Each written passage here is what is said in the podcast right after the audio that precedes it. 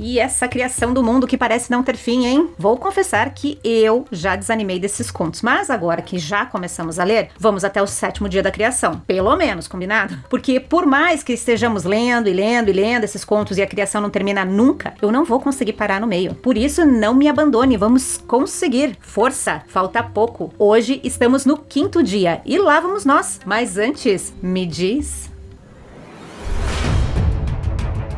E aí, tá preparado? Então fica confortável e vem comigo.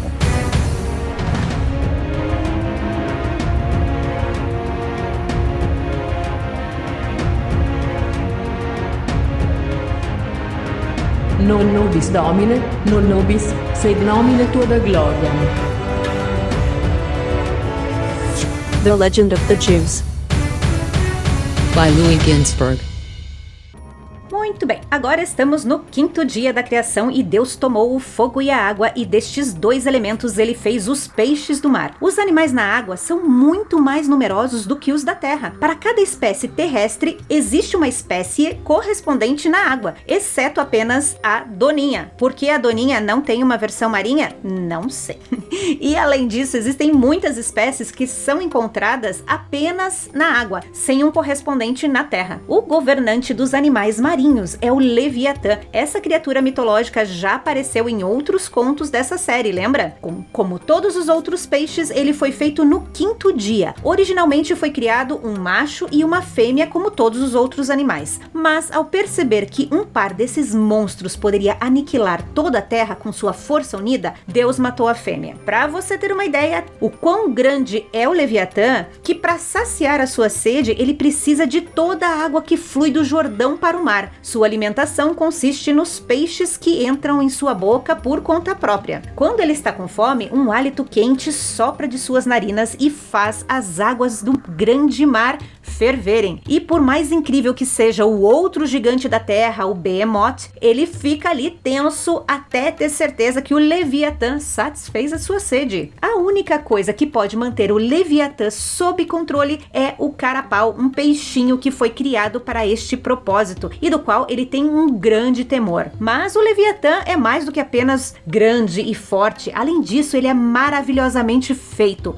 As suas barbatanas irradiam uma luz brilhante. O próprio sol é obscurecido por ela. E também seus olhos derramam tal esplendor que frequentemente o mar é subitamente iluminado por ele. Não é de admirar que este incrível gigante seja o passatempo de Deus com quem ele passa uma boa parte do seu tempo interagindo. Há apenas uma coisa que torna o Leviatã repulsivo: seu cheiro fétido. O cheiro dele é tão forte que, se chegasse ao paraíso, tornaria o lugar uma morada impossível. Agora, Leviatã tem um propósito: ele será servido como uma iguaria para os piedosos no mundo vindouro. E se você estava se perguntando sobre a fêmea de Leviatã que foi eliminada por Deus, essa foi colocada em salmoura assim que foi morta, para ser preservada até o momento em que sua carne fosse necessária. Mas Leviatã não servirá apenas de alimento, ele também está destinado a oferecer uma visão extraordinária a todos os espectadores antes de ser consumido. Quando chegar sua hora, Deus convocará os anjos para entrarem em combate contra o monstro. Mas assim que o Leviatã lançar um olhar sobre eles, eles fugirão com medo. Mas os anjos não desistirão, eles retornarão ao ataque com espadas, mas em vão, pois as escamas do Leviatã podem transformar o aço em palha. Os anjos serão igualmente mal sucedidos quando tentarem matá-lo atirando dardos e atirando pedras. Tais equipamentos ricochetearão sem deixar a menor marca no corpo de Leviatã. Desanimados, os anjos desistirão do combate e Deus ordenará que Leviatã e Behemoth entrem em duelo, um contra o outro, onde não haverá vencedor. Ambos cairão cairão mortos. O gigante Behemoth será abatido por um golpe das barbatanas do Leviatã e o Leviatã será morto por uma chicotada da cauda do gigante Behemoth. Da pele de Leviatã, Deus construirá tendas para abrigar as companhias dos piedosos enquanto desfrutam dos pratos feitos de sua carne. Uma coisa importante sobre esse banquete é que a quantia atribuída a cada um dos piedosos será proporcional aos seus méritos e ninguém invejará ou se ressentirá por conta da quantia que cada cada um recebeu. E o que sobrar da pele do Leviatã será estendido sobre Jerusalém como um dossel, e a luz que flui dele iluminará o mundo inteiro. E o que sobrar da carne, depois que os piedosos saciarem seu apetite, será distribuído entre o restante dos homens. No mesmo dia da criação dos peixes, foram criados os pássaros, pois esses dois tipos de animais estão intimamente relacionados entre si. Os peixes são feitos da água e os pássaros do solo pantanoso saturado de água. Da mesma forma que o Leviatã é o rei dos peixes, uma outra criatura chamada Ziz foi apontada para governar sobre os pássaros. Seu nome vem da variedade de sabores que sua carne possui, e o texto continua dizendo assim: tem gosto disso, Zé, e daquilo, Zé, ou Z. Agora, o que isso quer dizer, eu não sei. Mas quem sabe se formos justos e se a lenda for verdadeira, talvez um dia iremos descobrir qual é o sabor do Zé ou do Z, se é que Z representa o sabor, pois em hebraico a palavra Z significa isso ou aquilo, o que pode indicar que o texto em inglês está com um erro de tradução. Bom, enquanto isso, ficamos sem saber qual é o gosto da carne de Ziz. Retornando à lenda, o Ziz é tão monstruosamente grande quanto o próprio Leviatã.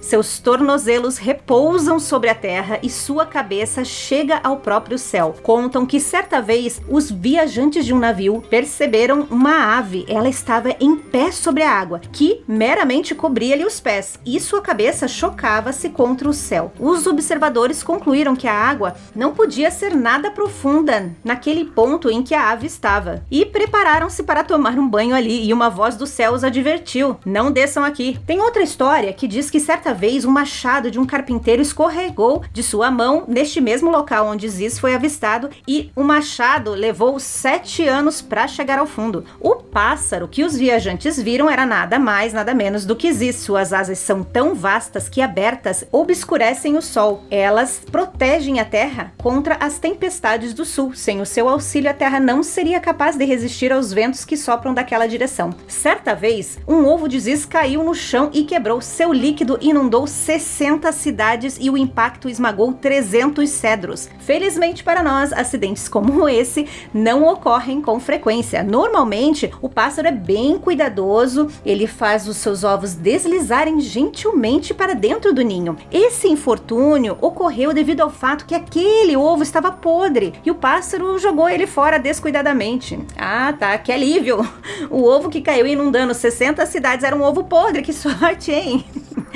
Ziz tem outro nome, Renanim, porque é o cantor celestial. Por causa de sua relação com as regiões celestiais, ele também é chamado de Sekev, ou vidente, e além disso, ele é chamado de o filho do ninho, porque os seus filhotes se desprendem da casca sem serem chocados pela mãe. A mãe tem outras coisas para fazer, eles fazem isso sozinho, tá? E o Leviatã, assim como Ziz, será também uma iguaria e será servida aos piedosos no fim dos tempos, para compensá-los pelas privações impostas a eles, que tem a ver com a abstenção das aves impuras. E aí eu me pergunto, se Ziz vai virar jantar, e já que é o único monstro gigante que aparentemente se reproduz e está botando seus ovos, os seus filhos também serão comidos? E esses filhotes? Seriam eles pequenos ou eles crescem como a mãe? Mais uma pergunta. Se eles forem gigantes como a mãe e Ziz com sua asa aberta cobre o sol, o que acontece se todos esses filhotes espalhados por aí resolverem abrir suas asas? Caímos na escuridão? Para todas essas perguntas não há respostas. A história termina ali, quando sabemos que a carne de Ziz será servida aos piedosos e é isso. Ficamos como se Chicó do alto da compadecida é quem nos contasse a história. E ao perguntarmos esses detalhes, ele responde: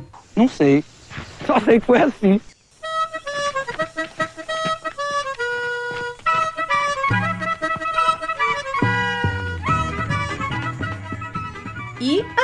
Terminamos este quinto dia. E semana que vem vamos ao sexto dia. Estamos quase, hein? Aguenta firme. Por hoje é só. Nos encontramos também no meu Instagram e te espero no próximo áudio. Até lá. Um aviso importante: nesses áudios das lendas judaicas, estou fazendo a leitura de nomes e palavras da maneira que se lê em português e algumas vezes no inglês, porque o meu livro é em inglês, ao invés de ficar tentando interpretar cada uma delas no hebraico ou no seu idioma original. E decidi fazer dessa maneira porque eu não possuo conhecimento do hebraico e também porque a pronúncia inexata das palavras não altera o sentido da história. Dito isso, vamos àquele aviso tradicional. Lembrando que esse não é um audiolivro, mas a minha interpretação da história. Se você ficou curioso sobre esse livro que reúne as lendas judaicas contadas aqui, não deixe de ler a versão original. O livro utilizado por mim é a versão em inglês do e-book The Legends of the Jews, escrito por Louis Ginsberg, de 1998. Confira na descrição desse áudio todas as informações sobre essa edição que serviu como base para eu te contar essa história. Por hoje ficamos por aqui, mas te espero nos próximos áudios. Até lá!